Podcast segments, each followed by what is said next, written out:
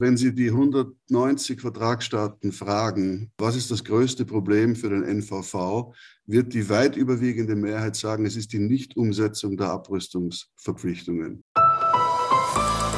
NDR Info. Streitkräfte und Strategien. Sicherheitspolitik kontrovers Willkommen zu einer weiteren Folge. Mein Name ist Andreas Flocken. Ebenfalls im Studio ist mein Kollege Joachim Hagen. Wir werden gemeinsam durch diesen Podcast führen. Hallo Joachim. Hallo Andreas. Wir nehmen diesen Podcast auf am 16. Dezember 2021. Worum geht es heute bei uns im Schwerpunkt? Mancher wird es am Originalton und der Abkürzung NVV erkannt haben.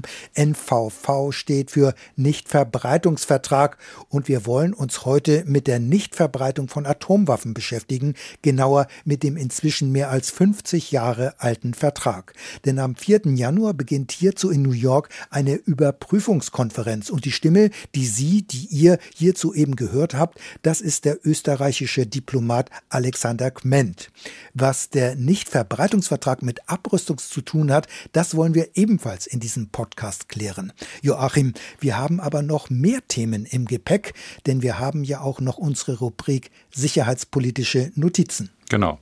Und da geht es diesmal um die Eskalationsgefahr in der Ukraine-Krise. US-Präsident Biden und der russische Präsident Putin haben ja in der vergangenen Woche über diesen Konflikt in einer längeren Videokonferenz gesprochen.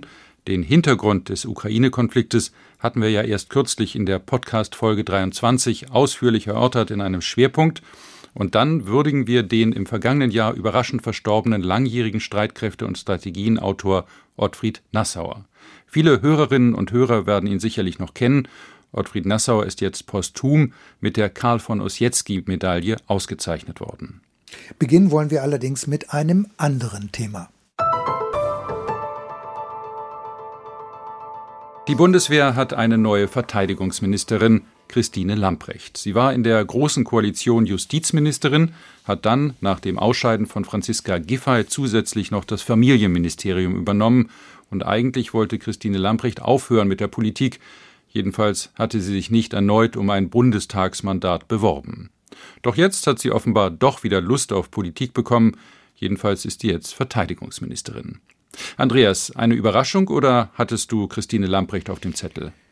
Nein, überhaupt nicht. Ich hatte sie nicht auf dem Zettel. Die Personalentscheidung ist in der Tat eine riesige Überraschung, zumal Christine Lamprecht vorher mit der Bundeswehr und auch mit Sicherheitspolitik nichts am Hut hatte. Sie ist fachfremd, wie man so schön sagt. Das muss aber nicht unbedingt ein Nachteil sein. Das kann sogar eine Chance sein. Die letzten Verteidigungsminister oder Verteidigungsministerinnen waren bei Amtsantritt alles andere als Bundeswehrkenner. Ich würde da nicht erst bei Ursula von der Leyen anfangen, sondern viel weiter zurückgehen. Auch Thomas de Maizière und äh, zu Guttenberg und Franz Josef Jung waren vor der Amtsübernahme keine Verteidigungspolitiker. Das gilt übrigens auch für Peter Struck, der bei vielen altgedienten Soldaten den Ruf als guter Verteidigungsminister hat.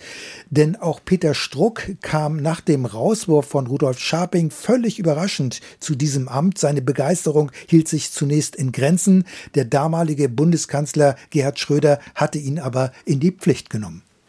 Mit Christine Lamprecht ist also eine fachfremde Politikerin Bundeswehrchefin geworden. Wie ist die Entscheidung denn von der Truppe aufgenommen worden? Du hast ja bei den Soldaten mal nachgefragt. Ja, da war auch Sarkasmus zu hören. Tenor Bundeswehr, das kann ja wohl jeder oder jede. Mit dem Namen jedenfalls Christine Lamprecht kann kaum jemand etwas anfangen. Das ist ja auch kein Wunder, denn in Sachen Verteidigung und Bundeswehr ist die SPD-Politikerin ja ein unbeschriebenes Blatt. Aber für die Soldaten ist das inzwischen ja auch nichts Neues. Man kann sagen, sie sind es inzwischen gewohnt, dass ein Minister oder Ministerin quasi aus dem Hut gezaubert wird um es aber auch klar zu sagen, die Truppe findet das nicht gut, auch wenn sie sich inzwischen daran gewöhnt hat. Das finden viele Soldaten als Geringschätzung ihrer Arbeit und der Bundeswehr.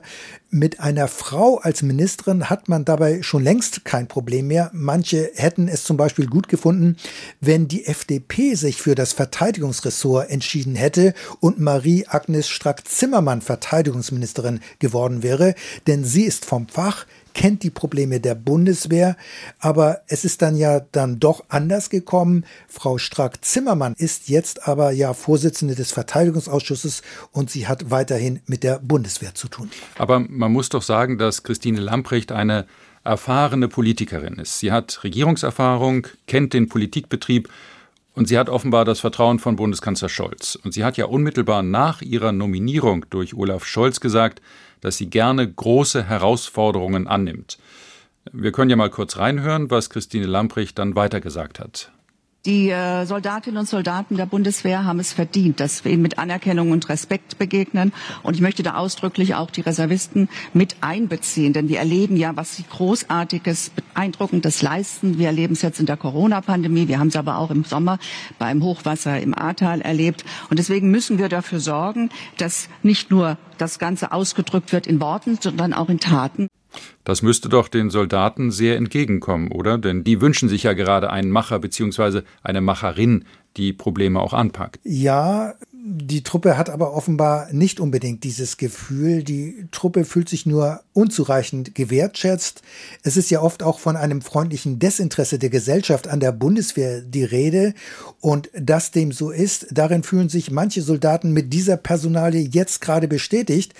Ein Soldat, mit dem ich gesprochen habe, der monierte, dass die Verteidigungsministerin in ihrem ersten kurzen Statement an erster Stelle die Amtshilfe der Bundeswehr nannte. Wir haben das Statement ja eben gehört, denn die Amtshilfe bei Corona und beim Hochwasser gehört ja gerade nicht zu den Kernfähigkeiten der Bundeswehr. Die Amtshilfe sollte ja eigentlich schon längst wieder zurückgefahren werden. Aber bei manchen Soldaten wird dadurch offenbar der Eindruck erweckt, es würden bei der Bundeswehr weiterhin falsche Prioritäten gesetzt. Die Streitkräfte haben nämlich in Wirklichkeit natürlich ganz andere Probleme und die müssten endlich angegangen werden und zwar schnell. So ist offenbar die Meinung der naja, Soldaten. Man muss ja jetzt aber fairerweise sagen, das war nur ein kurzes Statement, das wir da eben gehört haben, einer angehenden Ministerin. Und erwähnt hat sie ja dort auch die Problembereiche Beschaffung und Auslandseinsätze. Ja, das ist richtig, Joachim. Aber wichtig ist natürlich, wie die Wahrnehmung der Soldatinnen und Soldaten ist, äh, wie diese Personalie auf sie wirkt. Denn die halbe Republik spekulierte und drängte offenbar darauf, dass der Mediziner Karl Lauterbach Gesundheitsminister wird. Und Olaf Scholz sagte bei der Vorstellung von Lauterbach als erstes, er wird es. Und die öffentliche Meinung hält die Entscheidung ja auch für richtig, dass das Pandemie-Management in Krisenzeiten einem Fachmann zu überlassen ist. Im Gegensatz Gegensatz dazu aber überlässt man das Verteidigungsressort aber einer Nichtfachfrau. In der Wahrnehmung von Soldaten ist das hart. Das wurde mir so von einem Betroffenen gesagt. Da empfindet mancher Soldat das Ganze dann als Geringschätzung. Die Wahrnehmung ist, Verteidigung und Bundeswehr, diese Bereiche werden von der Politik nicht ganz so wichtig angesehen. Es gibt Politikfelder, die sind wichtiger als die Bundeswehr. So ist der Eindruck von manchen Soldaten und deshalb sind sie enttäuscht. Mhm. Öffentlich gesagt wird aber von der Regierung etwas anderes. Danach nimmt man die Sorgen der Soldatinnen und Soldaten ernst. Wir haben ja eben die neue Verteidigungsministerin gehört. Ja, das sind aber erst Worte und man will natürlich bei den Soldaten auch Taten sehen. Und die Wahrnehmung in der Truppe ist eben so, dort macht man sich Sorgen über die Zukunft und den Stellenwert der Bundeswehr in der Gesellschaft. Alles halb so schlimm. Diese Botschaft kommt bei Ihnen rüber. Sonst würde man ja eine Expertin oder einen Experten an die Spitze des Verteidigungsministeriums stellen. Christine Lamprecht aber muss sich jetzt erstmal längere Zeit einarbeiten angesichts der vielen Probleme, hat die Bundeswehr aber gar nicht so viel Zeit. Denn bei der Bundeswehr liegt ja auch in der Tat vieles im Argen. Und bei Auslandseinsätzen riskieren Soldatinnen und Soldaten ja durchaus ihr Leben. Daher auch das Bedürfnis der Truppe nach mehr Anerkennung und Wertschätzung. In der Wahrnehmung der Soldaten passiert das aber nur unzureichend. Und das wird dann durch die Personalentscheidung einmal mehr unterstrichen. So ist das jedenfalls von den Soldaten zu hören. Mein Eindruck ist, in der Truppe hat inzwischen mancher resigniert, ist demotiviert nach dem Motto, die machen sowieso, was sie wollen. Das ist insofern äh, bedenklich, da es schon lange eine Kluft zwischen Truppe und Ministerium gibt und die könnte sich jetzt noch weiter vergrößern, wenn nicht dagegen gesteuert wird. Die Stimmung in der Truppe ist sowieso schon ziemlich schlecht. Eigentlich müsste es daher in der Truppe eine Aufbruchsstimmung geben. Davon ist aber nach der Personalie nichts zu spüren. Ich würde sagen, im Gegenteil. Hm. Aber dass fachfremde Politiker für das Verteidigungsressort nominiert werden, das ist ja schon länger die Regel, das hast du ja eben schon gesagt. Aber in das Ministerium gehen ja zusammen mit Christine Lamprecht auch zwei ausgewiesene SPD-Verteidigungspolitiker, und zwar als parlamentarische Staatssekretäre. Damit könnten doch manche Bedenken zumindest ein bisschen ausgeräumt werden, oder? Ja, das wird man sehen. Aber in der Tat, Simtje Möller ist jetzt parlamentarische Staatssekretärin. Sie war bisher verteidigungspolitische Sprecherin der SPD-Bundestagsfraktion. Und der andere parlamentarische Staatssekretär ist Thomas Hitschler. Er war ebenfalls Mitglied im Verteidigungsausschuss. Sie werden sicherlich ihre Erfahrung und ihre Fachkompetenz einbringen. Wie aber Verteidigungsministerin Lamprecht genau den Leitungsstab aufstellen wird, das muss sich erst noch zeigen. Es heißt ja, bei ihren Vorgängerinnen sind wichtige Entscheidungen weitgehend intransparent gewesen und in einem ganz kleinen Kreis äh, gefällt worden. Von einem Küchenkabinett war da oft die Rede. Und das hat der Bundeswehr sicher nicht gut getan. Insofern besteht im Ministerium durchaus die Chance, dass es hier einen Neuanfang geben wird, denn vieles ist da nicht gut gelaufen. Das Ministerium ist ja 16 Jahre lang von der CDU bzw. der CSU geführt worden und es ist anzunehmen, dass es an der Spitze auch personell einen Neuanfang geben wird, denn von Kontinuität hat die neue Verteidigungsministerin bisher nicht gesprochen. Es wird wohl Veränderungen geben. Heißt das, dass möglicherweise auch der oberste Soldat, also Generalinspekteur Eberhard Zorn, seinen Hut nehmen muss? Ja, das weiß ich natürlich nicht genau. Konsequent wäre das aber in meinen Augen schon, denn Eberhard Zorn hatte schon eine ziemliche Nähe zu AKK. Er hat ja auch das Eckpunktepapier der Verteidigungsministerin mit unterzeichnet, in dem Reformen angekündigt wurden. Und das fanden Beobachter schon ziemlich verwunderlich.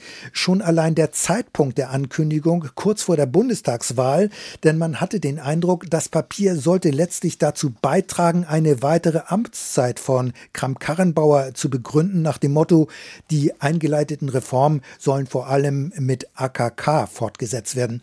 Außerdem muss äh, daran erinnert werden, dass der Generalinspekteur die Munitionsaffäre beim Kommando Spezialkräfte KSK in seinem Zwischenbericht an das Parlament damals nicht erwähnt hatte. Und ich denke, das war schon ein schweres Versäumnis. Zur Erinnerung, beim KSK waren mehrere Zehntausend Schuss Munition verschwunden und die Soldaten wurden auf aufgefordert, diese zurückzugeben. Dafür wurde ihnen Straffreiheit zugesichert. So eine Amnestie aber darf nicht von einem Kommandeur zugesagt werden. Das war in der Tat ein handfester Skandal und der Eindruck ist zurückgeblieben, der Generalinspekteur wollte das offenbar oder möglicherweise unter den Teppich kehren. Also ich gehe mal davon aus, dass Eberhard Zorn seinen Rücktritt anbieten wird. Ob die neue Ministerin ihn allerdings annehmen wird, das ist dann eine ganz andere Sache. Das ist eine Frage auch der Alternativen. Mhm. Jetzt haben wir aber schon ziemlich lange über den Wechsel an der Spitze des Verteidigungsministeriums gesprochen. Es gibt ja aber noch viele Problemfelder bei der Bundeswehr selbst. Ob die Bundeswehr zum Beispiel wie geplant auf eine Stärke von 203.000 Soldatinnen und Soldaten ansteigen wird, das ist derzeit noch völlig offen. Derzeit liegt der Umfang der Bundeswehr bei rund 180.000. Und eine ganz zentrale Frage, das ist ja das Geld. Die derzeitigen Planungen können nur umgesetzt werden, wenn die Verteidigungsausgaben weiterhin kontinuierlich ansteigen. Aber ist das auch sicher? Also ich denke, das ist offen. Im kommenden Jahr soll der Verteidigungshaushalt ja erstmals die 50 Milliarden Euro Grenze überschreiten. Eine endgültige Entscheidung durch den Bundestag steht aber noch aus. Und nach der aktuellen mittelfristigen Finanzplanung wird der Haushalt danach ja auch wieder sinken. Und das 2-Prozent-Ziel der NATO, also das bis 2024 2 Prozent des Bruttoinlandsprodukts für die Verteidigung ausgegeben werden.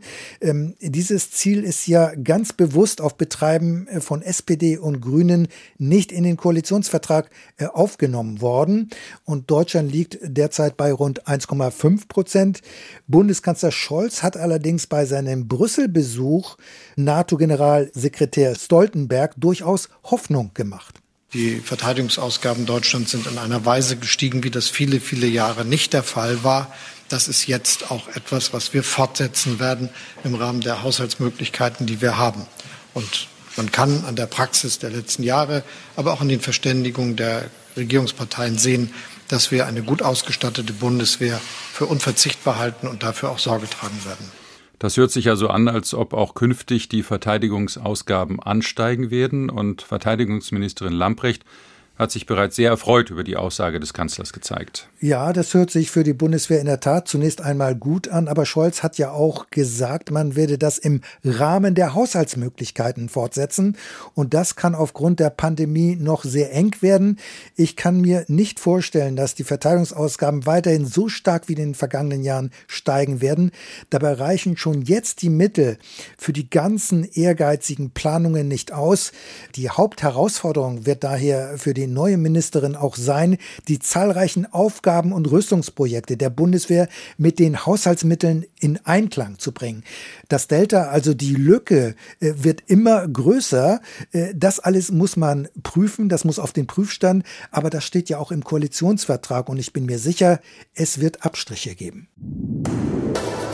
Streitkräfte und Strategien. Der Schwerpunkt. Heute geht es um den mehr als 50 Jahre alten Vertrag über die Nichtverbreitung von Atomwaffen. Manche sprechen auch vom Atomwaffensperrvertrag oder einfach vom Nichtverbreitungsvertrag. Er ist 1970 in Kraft getreten und in regelmäßigen Abständen alle fünf Jahre findet eine Überprüfungskonferenz statt. Das eigentlich für 2020 vorgesehene Treffen ist wegen Corona mehrmals verschoben worden, aber jetzt wird die Konferenz im kommenden Monat in New York stattfinden und wir wollen einen Ausblick wagen. Es stellt sich nämlich immer mehr die Frage, ob der Vertrag eigentlich noch seinem Ziel gerecht wird, nämlich eine weiter Weiterverbreitung von Atomwaffen zu verhindern und Schritte zur Abschaffung aller Atomwaffen einzuleiten. Möglicherweise verliert der Nichtverbreitungsvertrag zunehmend an Bedeutung und Relevanz, denn Anfang des Jahres ist ein weiterer Vertrag in Kraft getreten, der sogenannte Atomwaffenverbotsvertrag. Er ist inzwischen von mehr als 100 Staaten unterzeichnet worden und er ächtet Nuklearwaffen, verbietet sie. Wie das alles miteinander zusammenhängt, das wollen wir nun in diesem Podcast erörtern. Helfen wird uns dabei Jerry Sommer. Er hat sich in den vergangenen Wochen mit dieser komplexen Thematik beschäftigt und er ist uns jetzt aus Düsseldorf zugeschaltet. Hallo Jerry. Hallo Andreas, hallo Joachim. Lass uns doch zunächst einmal mit einigen grundlegenden Fakten beginnen. Der Nichtverbreitungsvertrag oder Atomwaffensperrvertrag ist 1970 in Kraft getreten, also während des Ost-West-Konfliktes. Welche Idee, welche Erwartungen verbanden sich damals mit der Vereinbarung? Also es gab verschiedene Erwartungen. Erstens wollten vor allen Dingen die Nicht-Atomwaffenstaaten erreichen, dass die Atommächte, und das waren damals vor allen Dingen die USA und die Sowjetunion, die nukleare Aufrüstung beenden. Die Gefahr einer nuklearen Katastrophe für die ganze Welt war ja nicht zuletzt in der Kuba-Krise 1962 deutlich geworden. Zweitens befürchteten die Staaten, dass die Verbreitung von Atomwaffen die Atomkriegsgefahr noch mehr erhöht und wollten dieser Verbreitung auf mehr Staaten einen Riegel vorschieben. Die fünf Atommächte, muss man wahrscheinlich sagen, die wollten damals auch Mitte der 60er Jahre, das waren die USA, Sowjetunion, Großbritannien, Frankreich und China, die wollten wahrscheinlich auch erreichen, dass sie ihr Oligopol als Atomwaffenstaaten behalten konnten. Und drittens wollten viele Nicht-Atomwaffenstaaten ungehinderten Zugang zu Nuklearenergie für die friedliche Nutzung von Nuklearenergie haben und brauchten dafür aber auch die Unterstützung der Atomwaffenstaaten, die das aber nur bei entsprechenden Kontrollen für eine ausschließlich friedliche Nutzung der Kernenergie zu geben bereit waren. Diese Erwartungen decken sich ja mit den drei Säulen des Vertrages, also Nichtweiterverbreitung von Atomwaffen, nukleare Abrüstung und als dritte Säule der kontrollierte Zugang zur friedlichen Nutzung von Atomenergie. Von wem ging denn damals die Initiative zum Atomwaffensperrvertrag bzw. Nichtverbreitungsvertrag aus und welche Staaten gehören dem Nichtverbreitungsvertrag inzwischen an? Also die Initiative ging schon 1957 von Irland aus. Elf Jahre später war der Vertragsentwurf fertig. Und warum und gerade von Irland?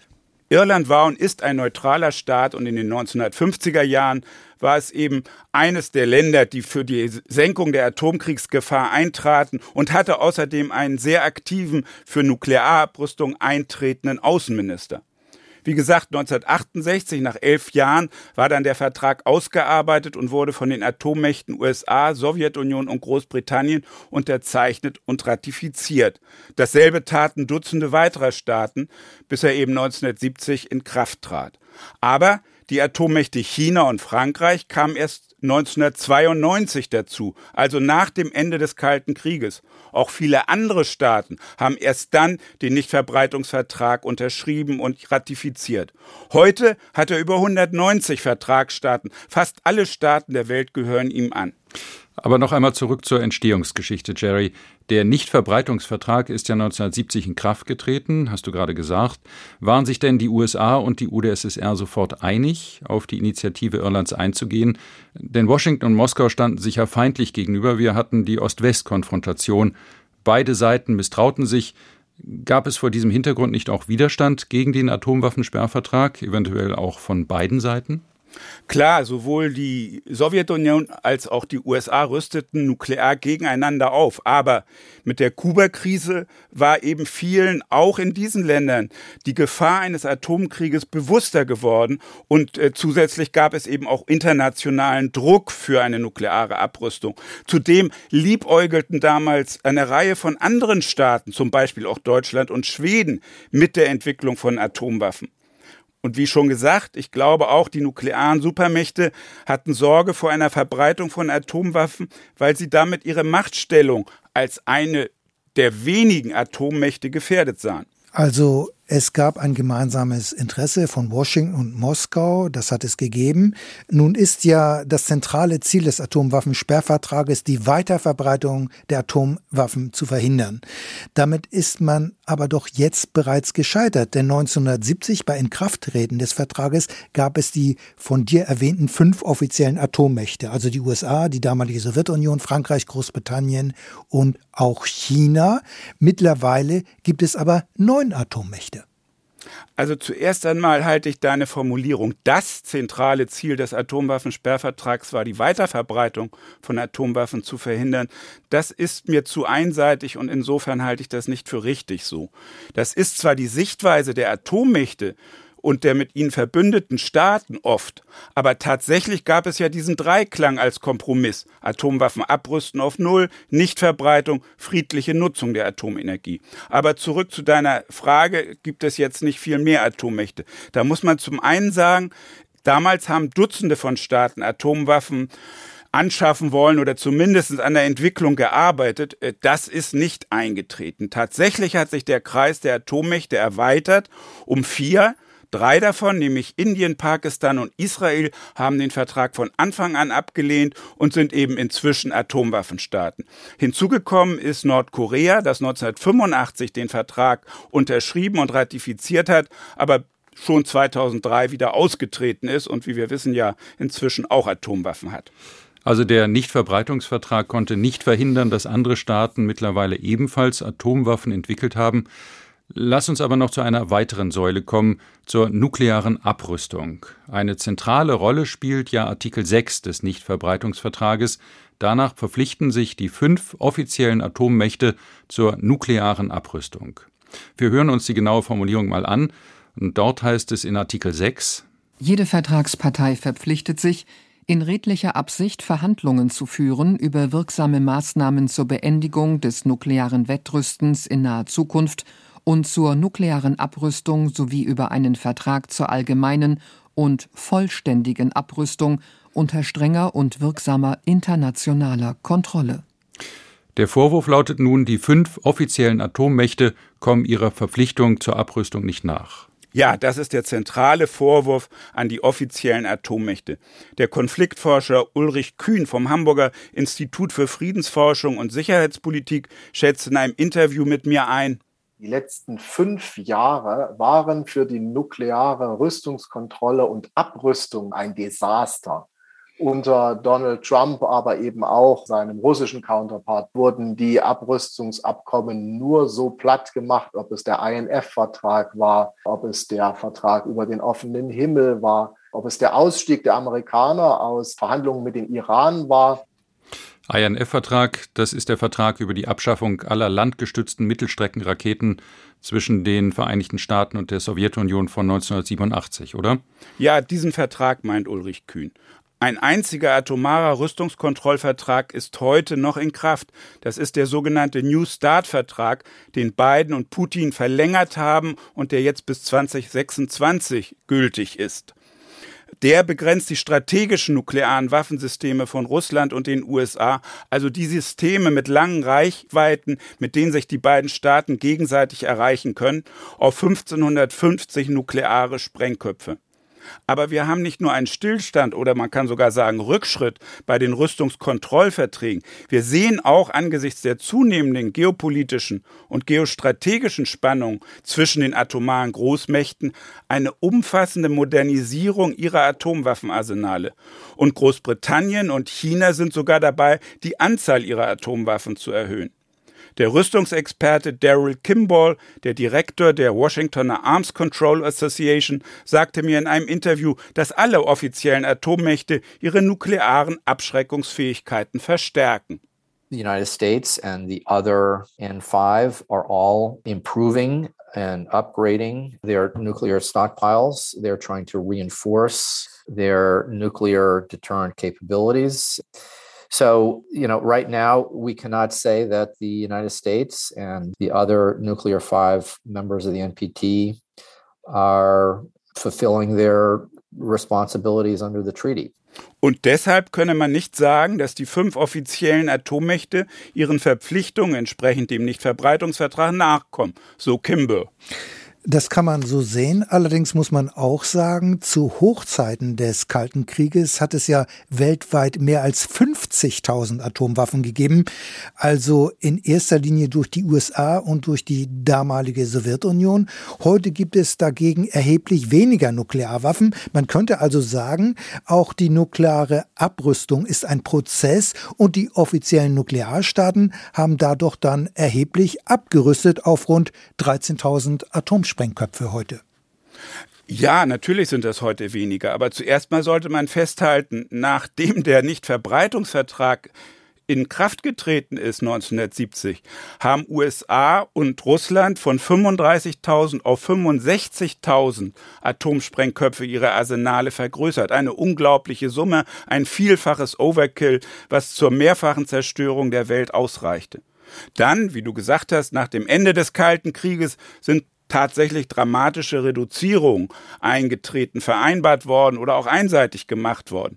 Heute besitzen Russland rund 6200, die USA 5500 nukleare Sprengköpfe, China 350, Frankreich 290 und Großbritannien 225. Indien und Pakistan, die ja noch hinzugekommen sind, haben jeweils etwa 150 Sprengköpfe, Israel etwa 100 und Nordkorea etwa 50 Atomwaffen. Also klar, es sind wesentlich weniger als zu Zeiten des Kalten Krieges, aber immer noch ist das ein atomares Overkill und über 90 Prozent dieser Atomwaffen sind in den Händen der USA und Russlands. Wir sprechen ja jetzt immer über die Abrüstungsverpflichtungen von Moskau und Washington. Die drei anderen offiziellen Atommächte dagegen, also Frankreich, Großbritannien und China, haben sich bisher noch nie in Abrüstungs- oder Rüstungskontrollvereinbarungen eingebracht. Die Begründung ist ja, dass die beiden Supermächte ein erheblich größeres Atomwaffenarsenal haben, aber diese Argumentation ist die wirklich überzeugend, denn die Abrüstungsverpflichtung des Artikel 6 gilt ja doch auch für diese Länder, oder? Natürlich, sie gilt für alle offiziellen Nuklearmächte. Aber ich denke, es versteht sich irgendwie von selbst und ist auch logisch, dass die Hauptverantwortung für atomare Abrüstung bei den Großen liegt. Denn die russischen und die US-Atomarsenale sind mehr als 15 Mal größer als die von China, Frankreich oder Großbritannien. Also ich denke, man kann festhalten, dass die fünf offiziellen Atommächte ihre Abrüstungsverpflichtung nach Artikel 6 des Atomwaffensperrvertrages bzw. des Nichtverbreitungsvertrages nicht nicht nachgekommen sind. Das ist ja auch der zentrale Grund, warum dann mehrere Staaten den Atomwaffenverbotsvertrag aus der Taufe gehoben haben. Ein Vertrag, der Anfang des Jahres in Kraft getreten ist und den inzwischen mehr als 100 Staaten unterzeichnet haben. Und im Januar beginnt nun die Überprüfungskonferenz des alten und etablierten Atomwaffensperrvertrages. Wird es da nicht zum großen Streit kommen, zum Showdown zwischen den offiziellen Atommächten und den Nicht-Atomstaaten? Denn viele Unterzeichnerstaaten des Atomwaffenverbotsvertrages sind ja auch Mitglieder des mehr als 50 Jahren alten Nichtverbreitungsvertrages. Also Streit, Auseinandersetzung wird es auf jeden Fall geben, aber Showdown scheint mir doch schon ein etwas zu hartes Wort zu sein, denn die allermeisten Staaten, Atomwaffenbesitzende und Nichtbesitzende gleichermaßen, haben ein Interesse daran, den Nichtverbreitungsvertrag zu erhalten und zu stärken. Klar, bei der Überprüfungskonferenz des Nichtverbreitungsvertrages wird auf jeden Fall die Unzufriedenheit sehr, sehr vieler Staaten mit den offiziellen Atommächten und ihren nuklearen Aufrüstungsbestrebungen formuliert werden. Eine Folge dieser Unzufriedenheit hast du ja gerade erwähnt, dass nämlich über 100 Staaten inzwischen diesen Atomwaffenverbotsvertrag unterschrieben haben, in dem sie eben selbst auf Atomwaffen verzichten und als neue internationale Norm eine Ächtung aller Atomwaffen durchsetzen wollen. Der Atomwaffenverbotsvertrag ist inzwischen in Kraft getreten, weil ihn über 50 Staaten ratifiziert haben.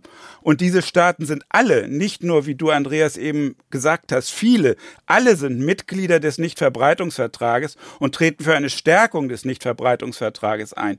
Trotzdem werden sie natürlich bei der Überprüfungskonferenz des Nichtverbreitungsvertrages von den Atommächten konkrete Abrüstungsschritte verlangen. Das wird ein zentraler Punkt der Diskussion sein. Aus der EU sind Österreich und Irland dem Atomwaffenverbotsvertrag beigetreten und die Staaten, die diesem Vertrag beigetreten sind, werden sich im März nächsten Jahres zu einer Konferenz zusammentun, deren designierter Vorsitzender der österreichische Diplomat Alexander Kment sein wird. In einem Interview mit mir äußerte er sich folgendermaßen zu der Mehrheitsmeinung der Staaten, die dem Nichtverbreitungsvertrag, abgekürzt NVV, angehören. Also erstens einmal bin ich sehr überzeugt davon, dass wenn Sie die 190 Vertragsstaaten fragen, was ist das größte Problem für den NVV, wird die weit überwiegende Mehrheit sagen, es ist die Nichtumsetzung der Abrüstungsverpflichtungen. Also das hört sich erstmal trotzdem so an, dass der Nichtverbreitungs- bzw. Atomwaffensperrvertrag mächtig unter Druck ist. Denn man könnte den Eindruck haben jetzt, dass diese Vereinbarung durchaus ein Auslaufmodell ist und der Anfang des Jahres in Kraft getretene neue Atomwaffenverbotsvertrag könnte dem Nichtverbreitungsvertrag dann ja möglicherweise den Rang ablaufen. Insofern ist doch die Sorge der NATO-Staaten durchaus nachvollziehbar, dass der neue Vertrag den bisherigen Nichtverbreitungsvertrag schwächt bzw. ihn unterminiert. Denn so ist es ja von fast allen NATO-Staaten zu hören.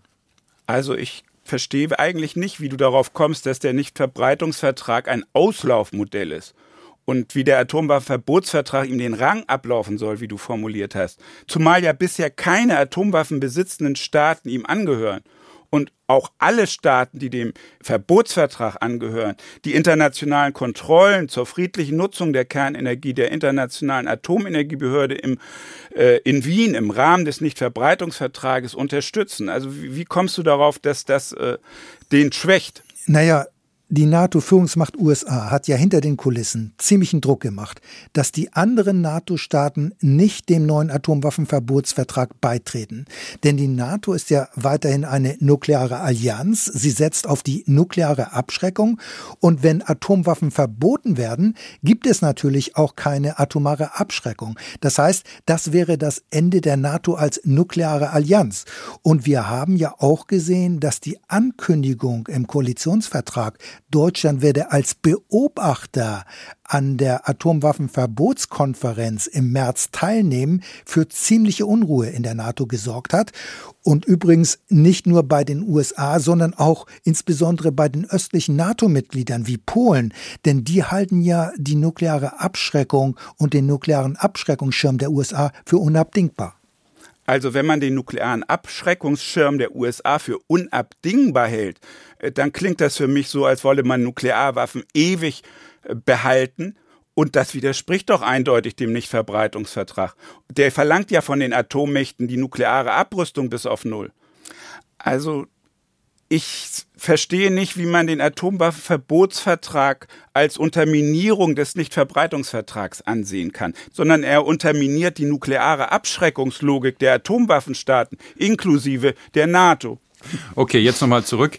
Das Ziel einer atomwaffenfreien Welt, ähm, das steht ja auch im Nichtverbreitungsvertrag und die neue Bundesregierung hat dieses Ziel ja auch im Koalitionsvertrag bekräftigt und wohl auch deshalb entschieden, sich als Beobachter einer Konferenz der Atomwaffenverbotsstaaten zu beteiligen. Trotz der Skepsis in der NATO, die wir gerade angesprochen haben. Aber gleichzeitig will sie die nukleare Abschreckung aufrechterhalten. Ist das nicht ein Widerspruch? Also im Koalitionsvertrag wird sich zur nuklearen Abschreckung bekannt. Dort ist ja auch vereinbart, dass die Bundesrepublik US-Kampfflugzeuge für viele Milliarden Euro anschafft, die im Kriegsfall die in Deutschland gelagerten US-Atomwaffen auf Russland abschießen können. Also das ist die sogenannte nukleare Teilhabe. Es ist zwar verständlich, finde ich, dass Deutschland zwischen den Atomwaffenstaaten und den Anhängern des Atomwaffenverbotsvertrags zu vermitteln versucht, aber widersprüchlich, also das würde ich teilen, widersprüchlich ist diese Politik und so sagte es mir auch der Rüstungsexperte Oliver Trainert vom Center for Security Policy an der Züricher Hochschule. Insofern gibt es hier einen Grundwiderspruch zwischen dieser Beteiligung als Beobachter an den Beratungen über das Atomwaffenverbot und andererseits eben hier der weiteren Beteiligung an der nuklearen Teilhabe. Aber letzteres würde ich im Sicherheitsinteresse der Bundesrepublik Deutschland als höher gewichten, insbesondere wenn man sich ansieht, welcher Spannungsaufbau da gerade in Bezug auf Russland und die Ukraine-Krise zu beobachten ist. Also ich sehe hier erstmal keinen Widerspruch, denn es wird ja genau der Unterschied gemacht zwischen Beobachter und Mitglied des neuen Atomwaffenverbotsvertrages. Klar, als Mitglied des Atomwaffenverbotsvertrages müsste Deutschland sich von der nuklearen Teilhabe verabschieden. Also Bundeswehrkampfflugzeuge dürften keine keine US-Atombomben mehr tragen. Es wäre auch nicht mehr erlaubt, US-Atombomben in Deutschland zu lagern, jedenfalls nach einer Übergangsfrist. Aber deswegen will Deutschland ja nicht als Mitglied, sondern nur als Beobachter an der Konferenz der Atomwaffenverbotsstaaten im März teilnehmen. Und diese Teilnahme könnte man doch eben auch als Druckmittel sehen, dass die NATO-Führungsmacht USA und die anderen Atommächte endlich ihren Verpflichtungen nachkommen, ernsthaft bei den Atomwaffen abzurüsten. Also die Beteiligung Deutschlands als Beobachter an der Konferenz der Atomwaffenverbotsvertragsstaaten, das sehe ich wie du, Andreas. Das ist ein Versuch, die verschiedenen Positionen irgendwie zu verbinden, äh, ohne in Widerspruch zu geraten, zu sehr zur nuklearen Abschreckung einerseits oder von dem Ziel der nuklearfreien Welt andererseits Abstand zu nehmen. Das ist ja auch ein innenpolitischer Kompromiss gewesen der Parteien, die die Koalitionsverhandlungen geführt und zum Abschluss gebracht haben. Denn nach Meinung zum Beispiel von Ex-NATO-Generalsekretär Solana, dass NATO-Staaten dem Atomwaffenverbotsvertrag beitreten sollten, das hat bei den Koalitionsverhandlungen überhaupt keine Rolle gespielt. Noch einmal zurück zur nuklearen Teilhabe, also der Fähigkeit, dass Flugzeuge der Bundeswehr bei einer bewaffneten Auseinandersetzung gegebenenfalls US-Atombomben tragen und diese ins Ziel bringen. Man könnte doch auch sagen, diese nukleare Teilhabe steht nicht im Einklang mit dem Nichtverbreitungsvertrag oder dem Atomwaffensperrvertrag. Denn dort hat ja Deutschland auf Atomwaffen verzichtet. Dann dürfte man doch auch nicht diese Trägermittel dafür stellen. Das passt doch nicht zusammen. Was sagen denn die Experten zu diesem Argument?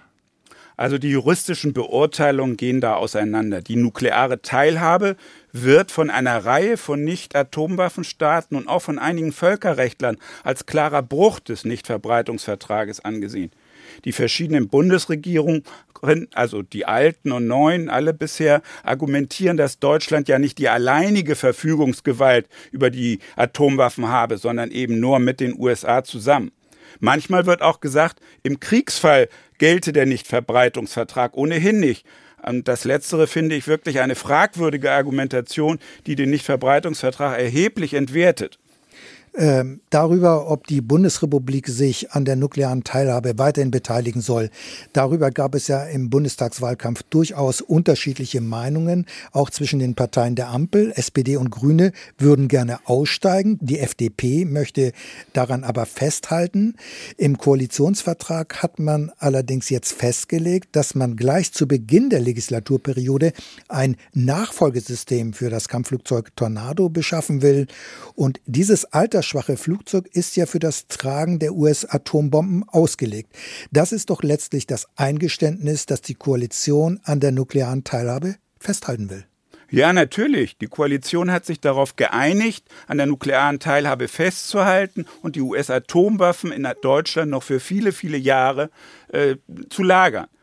Ob das den deutschen Sicherheitsinteressen tatsächlich dient, ist natürlich umstritten. Kritiker meinen, durch eine Aufgabe der nuklearen Teilhabe und einen Abzug der US-Atomwaffen aus Deutschland würde Deutschland an Glaubwürdigkeit gewinnen und mit gutem Beispiel vorangehen, mit einem eigenen, klaren Schritt hin zu einer Welt ohne Atomwaffen. Naja, das wäre dann aber auch das Ende der nuklearen Abschreckung. Stopp, stopp, stopp. Wieso der nuklearen Abschreckung? Das wäre ein Ende der nuklearen Teilhabe Deutschlands an der nuklearen Abschreckung da gibt es die US-seegestützten Atomwaffen, äh, da gibt es die US-Langstreckensysteme auf Flugzeugen und also daran würde sich doch nichts ändern und die französischen und britischen Atomwaffen, äh, die lassen wir mal ganz außen vor. Aber ob dann die Welt wirklich sicherer wäre, na, ich weiß nicht. Es heißt ja oft, dass diese nukleare Abschreckung letztlich verhindert habe, dass es im Kalten Krieg zu einer bewaffneten Auseinandersetzung zwischen NATO und Warschauer Pakt gekommen sei.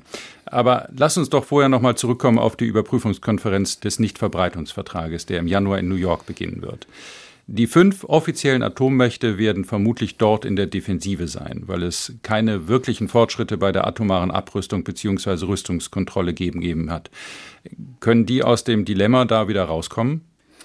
Also sie werden natürlich versuchen, aus dieser Defensive herauszukommen. Und dabei werden sie auf verschiedene Dinge verweisen, die ja auch richtig sind äh, und positiv, nämlich dass Russland und die USA ja jetzt Gespräche über strategische Stabilität begonnen haben, dass es Anzeichen dafür gibt, dass auch China und die USA über Nukleardoktrin und Risikoverminderung reden.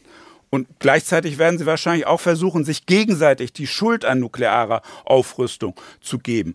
Aber in Bezug auf nukleare Abrüstungsschritte sieht es hingegen düster aus. Das sagten mir verschiedene Experten. Zuerst einmal Oliver Trenert vom Center for Security Policy an der Züricher Hochschule.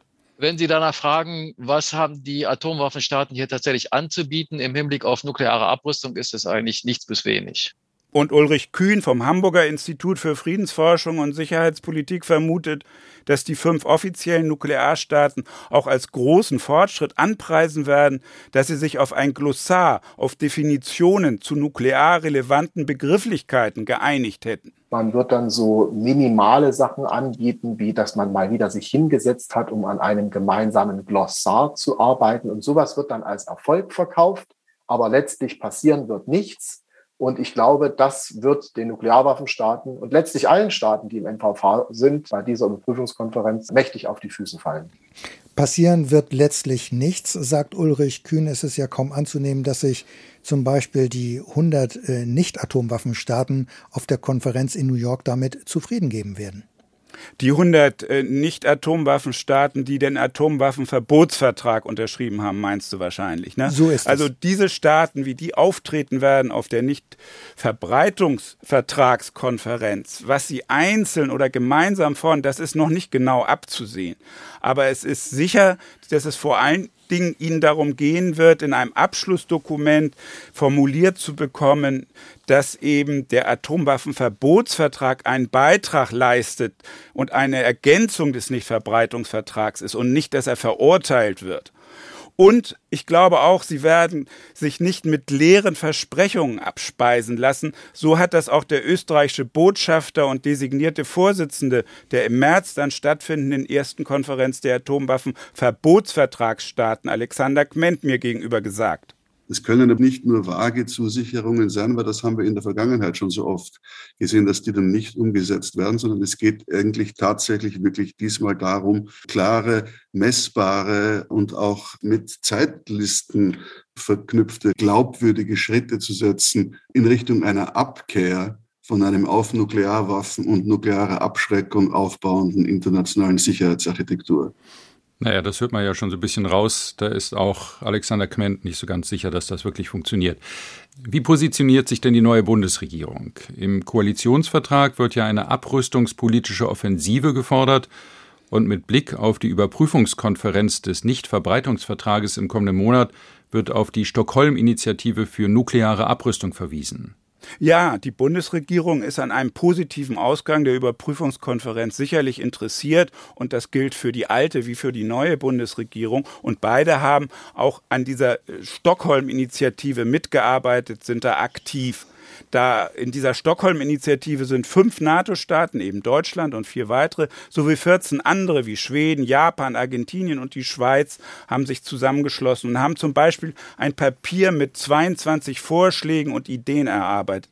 Also darin wird ziemlich allgemein weitere atomare Abrüstung von den Nuklearwaffenstaaten gefordert. Da wird auch die Ratifizierung des umfassenden Atomtest-Stoppvertrages gefordert, den die USA seit über einem Jahrzehnt nicht ratifiziert haben, weil es dafür keine Mehrheit im Senat gibt.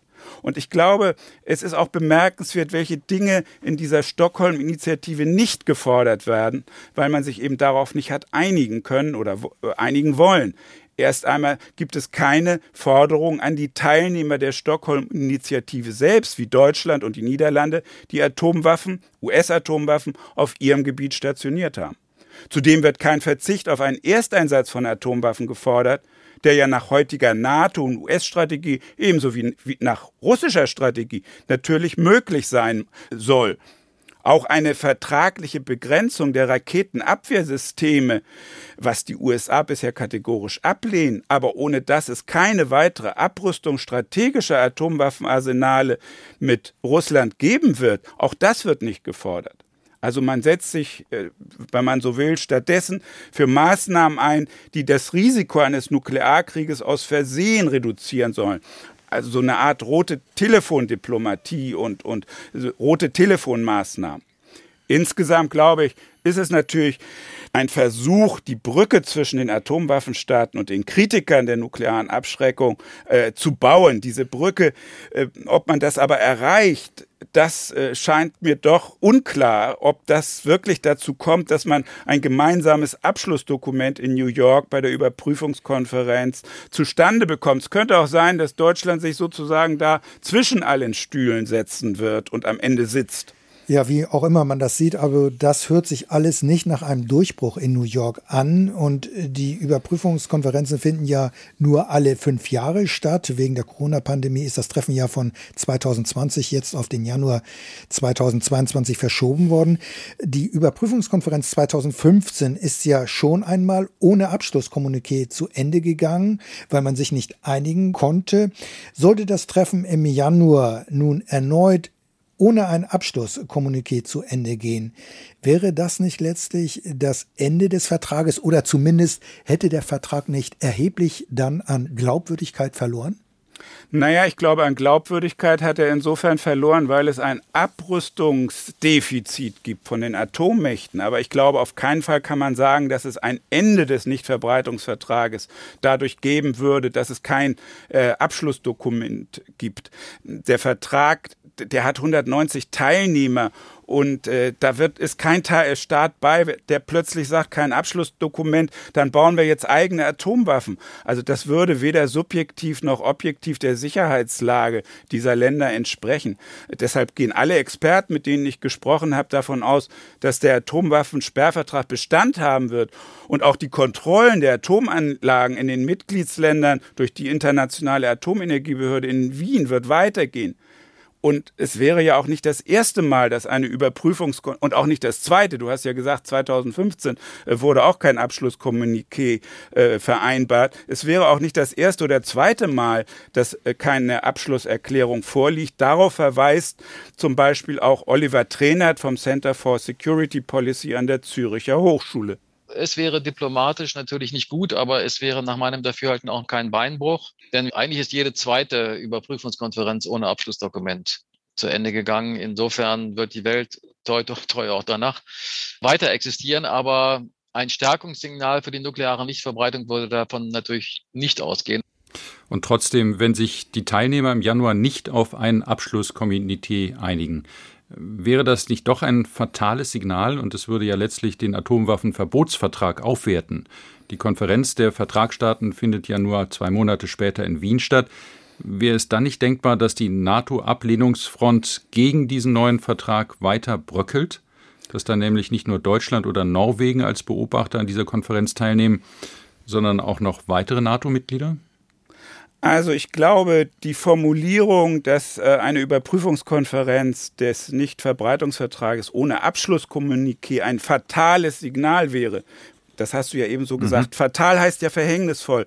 Also das äh, halte ich ein bisschen zu weitgehend. Es wäre zweifellos nicht positiv, aber es wäre kein Ende der Geschichte, kein Ende des Nichtverbreitungsvertrages. Was hat das für Auswirkungen auf den Atomwaffenverbotsvertrag? Sicher ist es denkbar, dass innerhalb der NATO noch mehr Staaten ihre schroffe Ablehnungshaltung gegenüber diesem Atomwaffenverbotsvertrag ändern. Spanien und Belgien haben auch schon eine weichere Haltung angekündigt. Aber dass einzelne NATO-Staaten wirklich etwas Eigenes in Richtung atomarer Abrüstung tun, wie zum Beispiel den Abzug der US-Atomwaffen aus ihren Ländern zu beschließen, die ja nicht nur in Deutschland, sondern auch in vier anderen europäischen NATO-Staaten lagern, also das erwarte ich nicht nicht, wenn es kein Abschlusskommuniqué gibt. Danke für die Recherche, Jerry Sommer. Es ist ein diffiziles Thema, der Nichtverbreitungsvertrag, die Überprüfungskonferenz und der Atomwaffenverbotsvertrag. Ich hoffe, wir konnten einigermaßen Klarheit da Gut, dass du das nochmal zusammengefasst hast. Äh, so eine Langfassung der Interviews mit Ulrich Kühn und auch mit Daryl Kimball stehen übrigens auf der Internetseite von Streitkräfte und Strategien unter ndr.de-streitkräfte. Sicherheitspolitische Notizen. Wie geht es weiter im Ukraine-Konflikt? Russland hat im Grenzgebiet Tausende von Soldaten zusammengezogen. Befürchtet wird eine Militärintervention der russischen Truppen. Die Ukraine und der Westen sind alarmiert. In der vergangenen Woche hat es daher eine Videoschalte zwischen US-Präsident Biden und Wladimir Putin gegeben. Rund zwei Stunden hat das Gespräch gedauert. Die Lage im russisch-ukrainischen Grenzgebiet stand dabei im Mittelpunkt. Andreas, Entspannt hat sich die Situation aber trotzdem nicht. Nein, äh, der Konflikt spielt weiter. Präsident Biden hat in dem Gespräch aber mit weitreichenden Konsequenzen gedroht. Sein Sicherheitsberater Sullivan spricht von einer klaren Botschaft. Sollte Russland wirklich die Ukraine angreifen, dann würde man erheblich anders reagieren als 2014 bei der Annexion der Krim. Es geht dabei allerdings nicht um eine direkte militärische Reaktion der USA. Vielmehr würde es wohl weitere Wirtschafts Wirtschaftssanktionen geben. Die würden aber wohl ein ganz anderes Kaliber haben als bisher. Vor allem könnte Russland dann wohl aus dem internationalen Zahlungssystem SWIFT ausgeschlossen werden. Und damit wäre ein Handel mit Russland praktisch kaum mehr möglich. Also das wäre schon ein sehr scharfes Schwert. Es stellt sich jetzt die Frage, warum auf einmal die Eskalation des Konfliktes? Warum marschieren russische Truppen auf? Ähm, es sind ja rund 100.000 Soldaten, von denen ist die Rede und der Aufmarsch soll noch nicht einmal abgeschlossen sein. Also was bezweckt Putin mit dieser Drohkulisse? Will Moskau wirklich Krieg und in die Ukraine einmarschieren? Also was der Kreml genau mit diesem Truppenaufmarsch bezweckt und was er damit vorhat, das ist noch offen. Auf jeden Fall wird erstmal massiver Druck aufgebaut. Äh, Russland ist nämlich inzwischen auch auf dem diplomatischen Parkett offensiv geworden. Moskau will nämlich Sicherheitsgarantien. Präsident Putin hat von roten Linien gesprochen, die nicht überschritten werden dürfen. Gemeint ist damit der aus seiner Sicht zunehmende Einfluss des Westens in der Ukraine. Konkret reagiert Russland auf die in den letzten Jahren verstärkte Militärpräsenz des Westens in der Region, insbesondere der NATO. Gemeint sind unter anderem Seemanöver der NATO im Schwarzen Meer oder aber auch in der östlichen Ostsee. Außerdem gibt es auch in der Ukraine militärische Übungen mit Beteiligung der NATO-Länder und Moskau sieht das alles als Bedrohung für die eigene Sicherheit. Ähm, dazu muss man wissen, dass der Kreml die Region praktisch als russische Einflusssphäre sieht. Dieses Denken in Einflusssphären ist letztlich ein Ergebnis äh, des Zweiten Weltkrieges, als Russland oder damals die Sowjetunion von Deutschland überfallen wurde. Daraus hat der Kreml die Schlussfolgerung gezogen, dass künftig Kriege nie wieder auf russischem Boden geführt werden sollten. Daher damals auch der Aufbau des Warschauer Paktes und die Einrichtung von Satellitenstaaten, die von Moskau kontrolliert wurden. Aber mit dem Zusammenbruch der UdSSR und mit dem Ende des Ost-West-Konfliktes gibt es eben dieses strategische Vorfeld nicht mehr.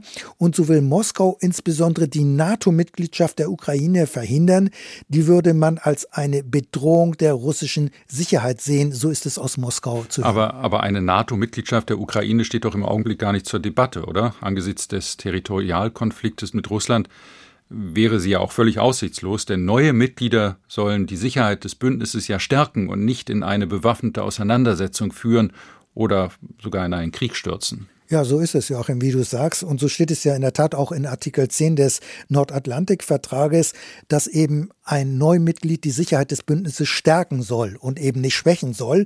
Und deswegen hat die Zusage der NATO auf dem Gipfel von 2008 an Kiew ja gegenwärtig auch keine Chance. Denn Kiew ist ja versprochen worden auf dem NATO-Gipfel 2008 in Bukarest, dass man NATO-Mitglied wird. Aber wann, das ist offen. Und man könnte jetzt auch sagen, genau deswegen zündet ja Moskau auch in der Ostukraine und schürt ganz bewusst diesen Territorialkonflikt über die prorussischen Separatisten, denn dann ist gesichert, dass eben die Ukraine nicht Mitglied wird, weil sie dann ja nicht zur Sicherheit des Bündnisses beitragen würde. Aber es gibt nun doch durchaus, finde ich, eine neue Qualität, denn das Neue ist, dass Russland sich damit nicht mehr zufrieden gibt. Der Kreml will mehr. Er fordert inzwischen die Zurücknahme dieser Zusage von 2008, eben dass äh, die Ukraine NATO-Mitglied wird, obwohl diese NATO-Mitgliedschaft der Ukraine, wie du eben gesagt hast, überhaupt nicht zur Debatte steht. Es werden vom Westen zudem Sicherheitsgarantien gefordert und das ist aus meiner Sicht eine ganz neue Qualität. Aber warum denn auf einmal diese neue Gangart des Kremls? Ja, ich denke, wir haben es hier mit Aktion-Reaktionsprozessen zu hm. tun, wie Politologen das sagen würden. Die NATO erklärt nämlich die Zunahme ihrer Präsenz in der Region vor allem mit den Aktivitäten Russlands. Diese sind aus Sicht des Kremls aber wiederum eine Reaktion auf das Vorgehen der NATO. Also das ist wie eine Spirale, das geht hin und her und so schaukelt sich der Konflikt immer mehr hoch, er spitzt sich zu und die Eskalationsspirale dreht sich auf diese Weise immer schneller und mittlerweile haben aus Moskauer Sicht die Aktivitäten des Westens in der Ukraine und in der Region einen nicht mehr akzeptablen Grad erreicht. Die russische Wahrnehmung ist, die Ukraine könnte sozusagen ein Flugzeugträger der NATO werden, ohne dass das Land selbst selbst Mitglied des Bündnisses ist. Und es werden in Moskau ja sogar schon Parallelen gezogen mit der Kuba-Krise 1962.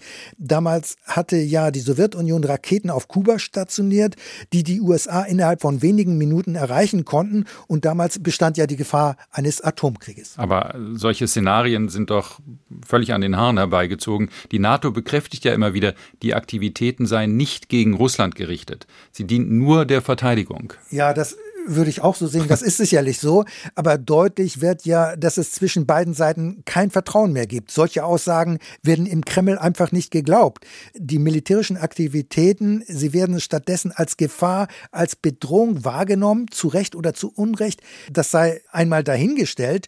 Und umgekehrt ist es ja genauso. Es wird zudem kaum noch versucht, sich in die Gegenseite hineinzuversetzen. Und das ist ein Defizit, das jüngst auch Angela Merkel beklagt hat in ihrer Rede während der Verabschiedung als Bundeskanzlerin mit einem großen Zapfenstreich. Die vielfältigen Herausforderungen im Innern spiegeln sich auch im außenpolitischen Handeln wider. Ich möchte dazu ermutigen, auch zukünftig die Welt immer auch mit den Augen des anderen zu sehen. Also auch die manchmal unbequemen und gegensätzlichen Perspektiven des Gegenübers wahrzunehmen sich für den Ausgleich der Interessen einzusetzen. Das ist eigentlich eine ganz banale Herangehensweise. Die ist den Entscheidungsträgern auf beiden Seiten allerdings inzwischen offenbar ziemlich verloren gegangen. Es wird viel zu wenig geschaut, wie bestimmte Maßnahmen und Aktionen von der Gegenseite wahrgenommen und interpretiert werden. Aus Moskauer Sicht wird in der Ukraine in unmittelbarer Nähe zu Russland inzwischen eine militärische Infrastruktur des Westens aufgebaut und Putin spricht ja sogar davon, dass dort US-Raketen stationiert werden könnten. Daher auch der Bezug äh, zur Kuba-Krise. Auch wenn dem nicht so ist, diese unterschiedliche Wahrnehmung müssen ins Kalkül gezogen werden und daher muss man miteinander sprechen. Man muss versuchen, wieder Vertrauen aufzubauen. Dazu passt ja auch, dass Russland offenbar eine große Konferenz über die Sicherheit in Europa anstrebt. Das kam offenbar auch in der Videokonferenz mit beiden zur Sprache. Wäre so ein Treffen denn ein Schritt aus der gegenwärtigen Eskalationsspirale? Naja, Präsident Biden hat nach dem Gespräch mit Putin in der Tat von einem Treffen auf einer höheren Ebene gesprochen. Teilnehmen sollten dann auch mindestens vier NATO-Partner und Russland. Die Rede ist dabei von Deutschland, Frankreich, Großbritannien und Italien. Das könnte ein Ausweg aus der vertragten Situation sein. Allerdings wären bei so einem Format die osteuropäischen Länder und insbesondere die Ukraine nicht dabei. Und das würde dann ja auch zu Recht moniert werden, denn man hat den Eindruck, hier wird möglicherweise über die Sicherheit und Zukunft dieser Länder entschieden. Das darf natürlich auch nicht sein. Aber wie so ein Treffen aussehen könnte, darüber würde man ja noch genauer sprechen. Und da ist sicherlich noch vieles offen. Aber Grundsätzlich wäre das ein Schritt in die richtige Richtung, in Richtung Dialog. Und daran mangelt es ja im Augenblick. Nur durch Diplomatie lässt sich die Ukraine-Krise regeln. Alles andere wäre fatal und äh, kontraproduktiv. Wir kommen jetzt zu einer Posthum-Ehrung. Ottfried Nassauer war ein langjähriger Autor der Reihe Streitkräfte und Strategien. In seinen rund 150 Beiträgen im Laufe der Jahre hat er immer wieder Denkanstöße gegeben und wichtige Entwicklungen in den Bereichen Rüstung und Nuklearstrategie analysiert. Ottfried Nassauer ist im vergangenen Jahr überraschend gestorben mit 64.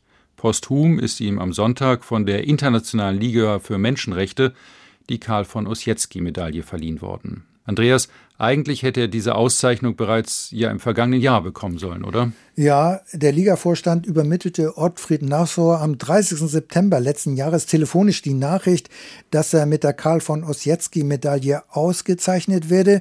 Doch einen Tag später verstarb er völlig unerwartet. Daher wurde er in diesem Jahr posthum geehrt.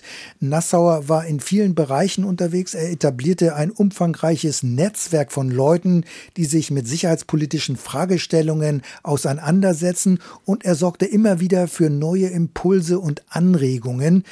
Die Auszeichnung wurde von seiner Lebensgefährtin und seiner Schwester entgegengenommen. Der Vorstand der Liga für Menschenrechte begründete die Verleihung mit Nassaus herausragendem Engagement für den Frieden. Als freier Journalist, Wissenschaftler und Berater für Aufklärung und Wissen zur Abrüstung und Rüstungskontrolle sowie Rüstungsexporten gründete er mit anderen Friedensforschern das Berliner Informationszentrum für transatlantische Sicherheit, BITS. Unter seiner Leitung entwickelte es sich zu einer zentralen unabhängigen Einrichtung der Friedens- und Konfliktforschung, die sich der Recherche, der Information und Aufklärung von Medien, Politikerinnen und Politikern sowie der Zivilgesellschaft verschrieb. Seinen täglichen Einsatz für das BITS sah er seit über drei Jahrzehnten als verbindliche Lebensaufgabe und permanente Herausforderung. Mit seiner Absicht, andere zu befähigen, Rüstungs- und Sicherheitspolitik kritisch zu hinterfragen und zu verändern, hat Ottfried Nassauer mit seinem Lebenswerk einen wesentlichen Beitrag für eine friedlichere Welt geleistet. Soweit die Begründung der Liga für Menschenrechte. Nassauer war in der sicherheitspolitischen Community ja ein wichtiger Impuls- und Ideengeber. Bei der Verleihung hat der Konfliktforscher und Physiker Götz Neuneck einen Vortrag über die Herausforderungen für Sicherheit und Frieden gehalten. Er hat aber auch erzählt, wie er mit Ottfried Nassauer zusammengearbeitet hat. Ja, Götz Neuneck war ja jahrelang am Hamburger Institut für Friedensforschung und Sicherheitspolitik tätig. Nassauer lebte in Berlin, aber der Austausch war immer sehr intensiv und sehr fruchtbar. Er war ein Freund, ein guter Kollege. Wir kennen uns aus oder wir kannten uns aus Hamburg, in dem sein Zimmer wahrscheinlich genauso aussah damals wie auch äh, heute, nämlich voll gestopft mit viel Papier. Die Gründung des BITS ist äh, angesichts vieler Mainstream-Medien, die sich in Berlin angesammelt haben, von großer Bedeutung gewesen, unterschätzt. Äh, er hat viele Informationen äh, auch an Medien weitergeleitet. Aber auch äh, die Wissenschaft hat sich das halt immer angeschaut, obwohl Ottfried nun nicht unbedingt jetzt ein Wissenschaftler war. Aber er hatte den Vorteil, dass er Papiere geschrieben hat, die dann unmittelbar gelesen wurden. Während sehr oft die Wissenschaft sich im Wagen aufhält und dann die äh, referierten Aufsätze in äh, Regalen verschwinden. Äh, er war ein profilierter Militärexperte und Militärtechnik und Friedensforschung zusammenzubringen äh, ist schwierig und äh, wird auch nicht unbedingt immer sofort gerne angesehen. Aber es geht natürlich hier um die Intention. Er hat das auch getan, ohne Rücksicht auf Karrieremuster zu nehmen. Ihm ging es um die Sache, ihm ging es um den Frieden selbst. Andreas, wir haben ja bereits erwähnt, Ottfried Nassauer war ein regelmäßiger Autor für die Streitkräfte und Strategien. Er hat die Reihe ja auch geprägt. Entscheidend geprägt, muss man sagen, weil er frühzeitig wichtige Entwicklungen im sicherheitspolitischen Bereich erkannt hat. Anders als manch anderer Experte hatte er zudem immer alle Papiere und Dokumente, über die er gesprochen bzw. geschrieben hat, auch gelesen und zwar gründlich gelesen, von vorne bis hinten. Gründlichkeit, das war sein Credo. Schnellschüsse und Oberflächlichkeit, das waren ihm ein Gräuel, das lehnte er ab. In seiner Laudatio hat das der ehemalige Nassauer Mitarbeiter Alexander Lurz, wie ich finde, sehr treffend beschrieben. Ottfried hat gezeigt, das ist eigentlich vorgelebt, dass faktenbasiertes Wissen vor der Meinung kommt. Ottfried hat es vorgelebt, sich in die kleinsten Details der militärtechnischen Entwicklung hineinzufriemeln und daraus die Schlüsse zu ziehen. Das ist dann die Meinung.